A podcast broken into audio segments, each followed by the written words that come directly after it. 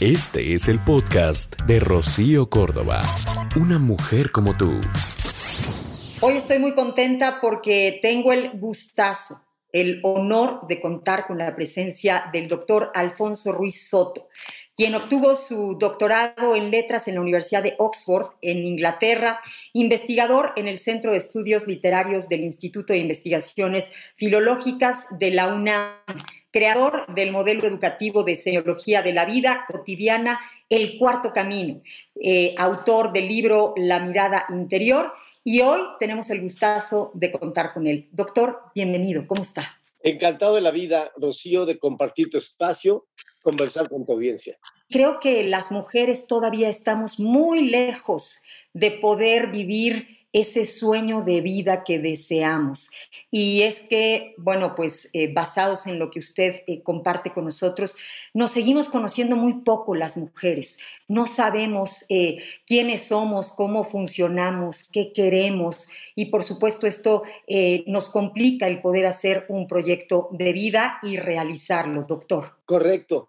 Y celebro la invitación ahora para el Día Internacional de la Mujer y con ese tema magnífico, espléndido, que es el regreso. Me encantó porque abre muchas posibilidades y dentro de esas posibilidades yo quise marcar el regreso a mi propio ser. Para mí me parece una pieza absolutamente crucial en la vida de toda persona restablecer este reencuentro. Ahora que mencionas el horizonte femenino y el proceso que está viviendo la mujer en todo el mundo, que es un gran proceso de apertura, que es un gran proceso de aportación, hoy más que nunca y sobre todo en medio de esta pandemia, ese regreso a mi propio ser es absolutamente crucial. ¿Por qué? Porque una crisis de la envergadura que estamos viviendo a nivel mundial es una crisis que cuestiona nuestro autoconcepto algo que vemos en semiología de la vida cotidiana es que toda crisis se caracteriza de cualquier índole. Una crisis económica, una crisis de salud, una crisis conyugal, una crisis vocacional. Cualquier crisis que viva una persona incide en su autoconcepto. La crisis te sirve para decantar tu conciencia, para volver a replantearte la pregunta, ¿quién soy en este momento de mi vida, en esta etapa, en estas circunstancias? ¿Y qué quiero? Y no solo qué quiero, sino qué puedo hacer. Y, poder hacerlo en resonancia con la naturaleza de mi propio ser. No se trata, mencionabas ahora, la importancia de este proyecto de vida, que enfatizo una y otra y otra y otra vez, porque es absolutamente crucial. Es decir, vamos del conocimiento de nuestro ser a la elaboración de un proyecto de vida. Si para qué quiero conocerme no es no es simplemente porque tengo un, una pretensión turística de conocer a alguien más o social. déjame, voy a explorarme, voy a conocerme. No, no, no. Voy a, a conocerme porque quiero transformarme y quiero realizarme. Por eso decimos, conócete, transfórmate, realízate. ¿Cómo me realizo? Me realizo a través del ejercicio de mi proyecto de vida. Es una noción fascinante, Rocío, que no todas las personas comprenden adecuadamente. Eh, confunden la noción de proyecto de vida, por ejemplo, con la noción de la agenda personal. Se les puede decir, oye, ¿cuál es tu proyecto de vida? Y dicen, uy, no, tengo un año complicadísimo, voy a viajar acá, voy a hacer esto, voy a hacer lo otro, etc. Sí, no, no, no, no. Tu proyecto de vida es una cosmovisión. Tu proyecto de vida es la estructura interna en tu vida cotidiana que te permite llevar a cabo las acciones pertinentes que logren tu máxima realización personal. Esto es fascinante, porque cuando una persona dispone de un proyecto de vida, no es que se realice cuando llega al término de la, de la carrera, a la meta, al objetivo. No, no, no, no. Te realizas en cada paso que das. Decimos, el proyecto de vida es la construcción de un puente que me permite llegar a donde quiero llegar para poder ser lo que quiero ser a cada instante. Esta es la magia del proyecto de vida, que tú vas avanzando y cada paso que das, experimenta la realización de tu ser porque va encausado con un gran sentido en una cosmovisión a tu supremo objetivo de realización como persona. Pero primero, tienes que saber quién eres. Si no, eso es imposible, impensable. Doctor, además, em, hay que considerar el factor tiempo, ¿no? La vida es muy rápida y a veces perdemos mucho tiempo justamente eh, cuando no nos conocemos. Vamos eh, pues eh, tratando en diferentes áreas y me encanta cuando usted menciona que los seres humanos tenemos una vocación, que hemos de descubrirla, y no solo una, menciona que podemos tener varias vocaciones. Y, bueno, cuando sabemos eh, cuáles son nuestras capacidades, cuáles son nuestras fortalezas, pues vamos directo a eso y le pegamos y con todo, ¿no? Es algo maravilloso lo que estás diciendo, verdaderamente importantísimo, porque las personas no valoran su propio tiempo personal y de repente perdemos literalmente lingotes de oro que arrojamos por la borda de un gran tesoro que tenemos que se llama tiempo. El gran tesoro que tenemos en la vida es el tiempo. Depende de lo que tú hagas con ese tiempo, es lo que te va a reportar en términos de tu realización personal. Y si no haces nada, no ocurre nada. Es, vas, vas dilapidando tu tiempo, eh, explorando por aquí, por allá, etcétera, que le llamamos la dispersión atencional, no sé lo que quiero, no sé a dónde voy, voy avanzando con una venda en los ojos, a trompicones, y cada vez que me tropiezo, rectifico algún camino, topo con algún muro, pero realmente no sé a dónde voy, porque no sé a dónde quiero ir, no sé quién soy, no sé lo que quiero, y entonces, en consecuencia, no sé qué hacer. Y estoy buscando con los ojos vendados, viviendo una paradoja muy grande, porque estoy buscando sin saber qué estoy buscando y en consecuencia nunca lo voy a encontrar. Hay una anécdota familiar, comentamos mucho de mi hermano mayor cuando estaba pequeñito, apenas hablaba y caminaba, le abría un cajón, abría un cajón y se asomaba y decía, ¿qué buscaré? ¿Qué buscaré? Oh. Y lo cerraba. Y abría otro cajón, decía, ¿qué buscaré? ¿Qué buscaré? ¿Quién mm. sabe? Y lo cerraba. Y todo el mundo muerto de risa. ¿Cómo va a encontrar si no sabe ni qué está buscando? Nos pasa todo. Yo lo veo como una gran metáfora de la vida. ¿Qué buscaré? ¿Qué, ¿Quién sabe? Y a lo mejor lo traigo en la mano y no sé que lo que traigo en la mano es lo que estoy buscando. No sé qué estoy buscando porque no sé quién soy y en consecuencia no sé lo que quiero. Pero esta pregunta de quién soy se las trae. Es decir, se menciona por muchas partes y se habla del conocimiento de uno mismo, etcétera. Algo a lo que me he abocado en los últimos 40 años de mi vida y hacer la investigación puntual es a responder esa pregunta que a mí me pareció crucial desde un inicio pero que yo no encontraba las respuestas puntuales. Es decir, ¿qué es lo que tengo que conocerme? Y no solo qué, sino cómo logro ese conocimiento. Una vez que tenemos este mapa de la persona, resulta una verdadera fascinación. La persona en semiología de la vida cotidiana no solo estudia semiología, no, no, las semiologías son los instrumentos, las herramientas que damos. La persona en semiología de la vida cotidiana se estudia a sí misma, viene a estudiarse a sí misma. De tal manera que el estudiante y lo estudiado son uno y lo mismo. Es el espejo frente al espejo. Es una experiencia inolvidable. Yo le pregunto a tu audiencia, ¿quién, quién de ustedes a lo largo de su proceso educativo se ha estudiado a sí mismo? En forma sistemática, metódica, que te ha a ver, para conocerte a ti tienes que saber A, B, C, D, E, E. A ver, cuando lo haces es un descubrimiento fascinante. Dices, he avanzado por la vida con los ojos vendados. Ahora sí me queda claro.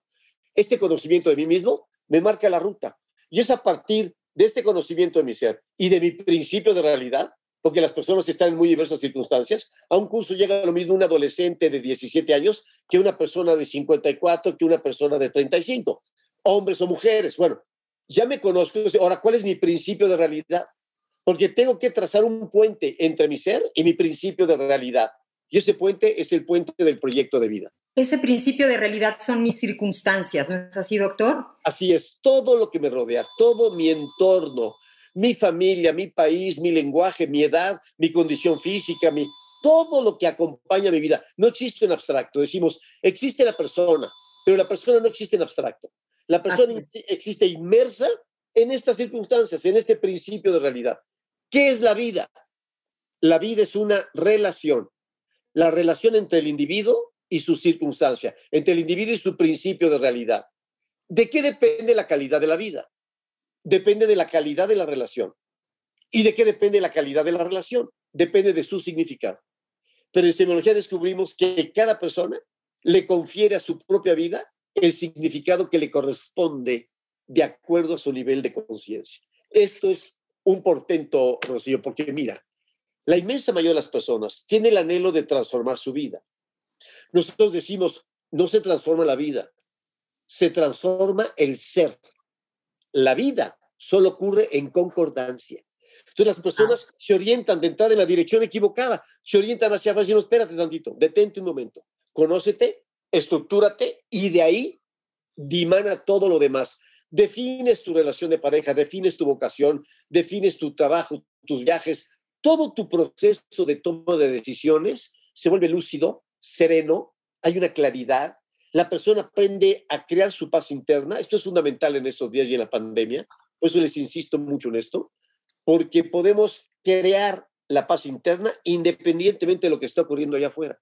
Se llama distancia crítica frente a los eventos. Allí están los eventos, allí está el principio de realidad, estas circunstancias, allí está la pandemia en forma muy concreta, pero no me toca, no me afecta, no me vulnera, yo puedo responder lúcidamente asumiendo mi responsabilidad sanitaria, económica, emocional, en todos los aspectos de mi vida, construir dentro de mi nicho esa paz y ese sentido de la existencia que me permite realizarme plenamente, aún en medio de una pandemia o aún en medio de un proceso de divorcio o aún frente a la muerte de un hijo. No hay ningún evento externo que me detenga en mi realización personal. Doctor, cuando yo lo escucho, eh, lo, puedo eh, imaginar como, como que la vida fuera un caballo, ¿no? Con una fuerza. Y entonces hay quienes se suben al caballo y no saben ni dónde están las riendas. Y entonces la vida los lleva así y van de evento en evento desafortunado, eh, buscando a quién eh, atribuirle su mala suerte o su este, poca fortuna. Y en cambio lo que usted nos está diciendo, que al conocernos es saber dónde están las riendas, ¿no? Conocer aquello. Y a mí me gustaría también, doctor, si me permite, interpretarlo como amor propio, porque creo que conocernos eh, implica tiempo y un esfuerzo que valemos la pena, ¿no? Es, amor propio, es quererte, es, eh, escucharte, es validarte. Absolutamente, y me encantó tu metáfora. Te diría que la vida es cabalgar con amor, con la suprema lucidez del amor consciente.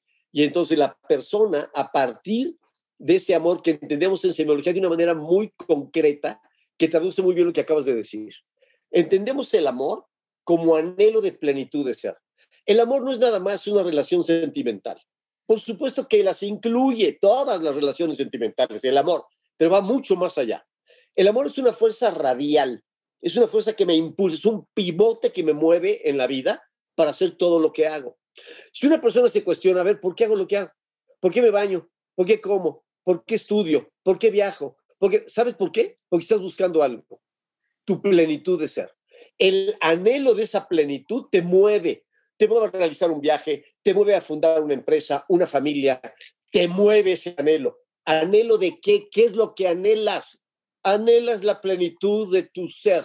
Muy bien, este anhelo de plenitud de ser es radial y me conecta con todo lo que hago, con todo. Por eso decimos, no es lo mismo realizar un viaje que realizarlo con amor. No es lo mismo bañarte que bañarte con amor. No es lo mismo estudiar que estudiar con amor. No es lo mismo trabajar que trabajar con amor. Pero para que se pueda conectar esa, ese evento amoroso, tiene que tener sentido para nosotros. Si yo no construyo el sentido de lo que hago, si estoy haciendo cosas a las que no le doy el sentido, me resisto, lo hago a regañadientes. Pero cuando una persona descubre el sentido de lo que hace, escucha este aforismo, es precioso. Dice, Mientras una persona no comprende el beneficio, no realiza el esfuerzo.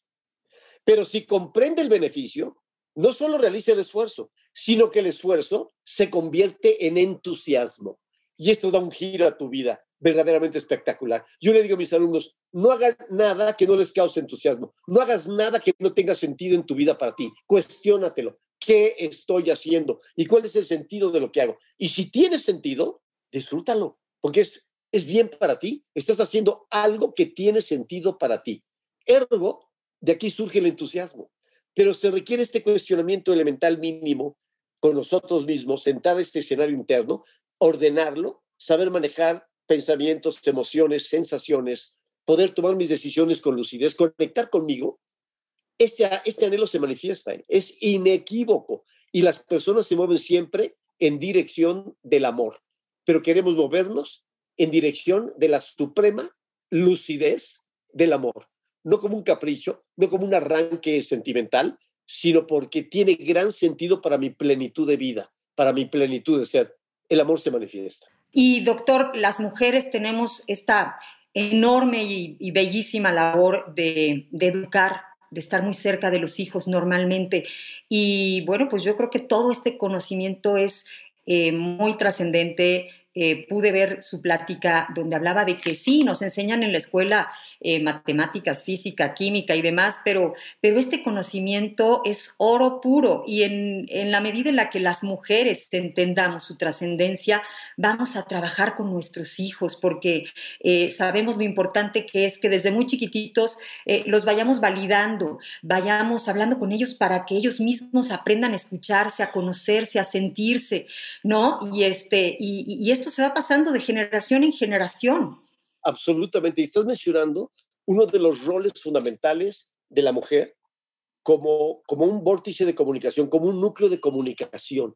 Esto que estás diciendo es extraordinario. Hago un pequeño homenaje al final de mi plática con las mujeres, porque han sido ellas las principales divulgadoras de semiología de la vida cotidiana desde los antiguos y remotos tiempos de, de cuando eran los cursos de cuarto camino y psicología transpersonal hasta semiología aplicada, semiología de la vida cotidiana. Yo empecé con un grupo de nueve mujeres, nueve mujeres, mi primer curso.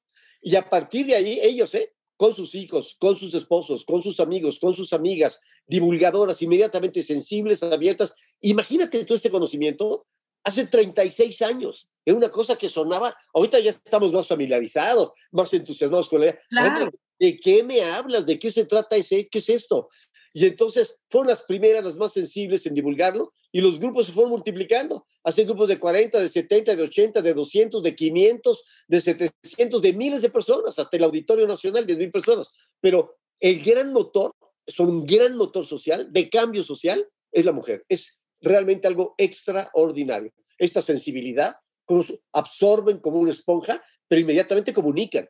Se, se, dan a esa comunicación, les toca ese anhelo, están más en contacto con sus emociones. Los hombres tradicionalmente solemos reprimir más las emociones, movernos más hacia la racionalidad y hacia la acción, y de pronto nos puede costar más trabajo descubrir verdades íntimas en nosotros mismos, y decir, a ver, ¿realmente qué quiero? ¿Realmente qué estoy sintiendo? ¿Cómo puedo ser fiel a mí mismo? ¿Y cómo puedo a partir de esa fidelidad manifestarme con todo el esplendor? Las mujeres llegan más rápido, tradicionalmente, hay de todo, como siempre. No me gustan las generalizaciones eh, porque siempre hay un, sinnúmero de excepciones, pero la mujer tradicionalmente ha mostrado más esta sensibilidad y esta apertura. Esto que estás comunicando es eh, extraordinariamente importante, poder conducir a los hijos, crear las condiciones eh, Imagínate, para amortiguar la huella de abandono en los hijos, para que no se reproduzca en ellos lo mismo que nos ocurrió a nosotros. Y decir, vamos a amortiguarlo para que tú no tengas esa angustia, esa conciencia separada y cindida